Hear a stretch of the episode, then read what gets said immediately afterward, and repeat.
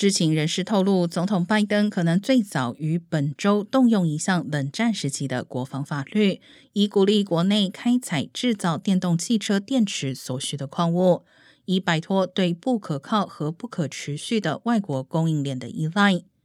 如果拜登根据国防生产法发布命令，并不会推翻政府对矿业项目设置的法律和监管障碍，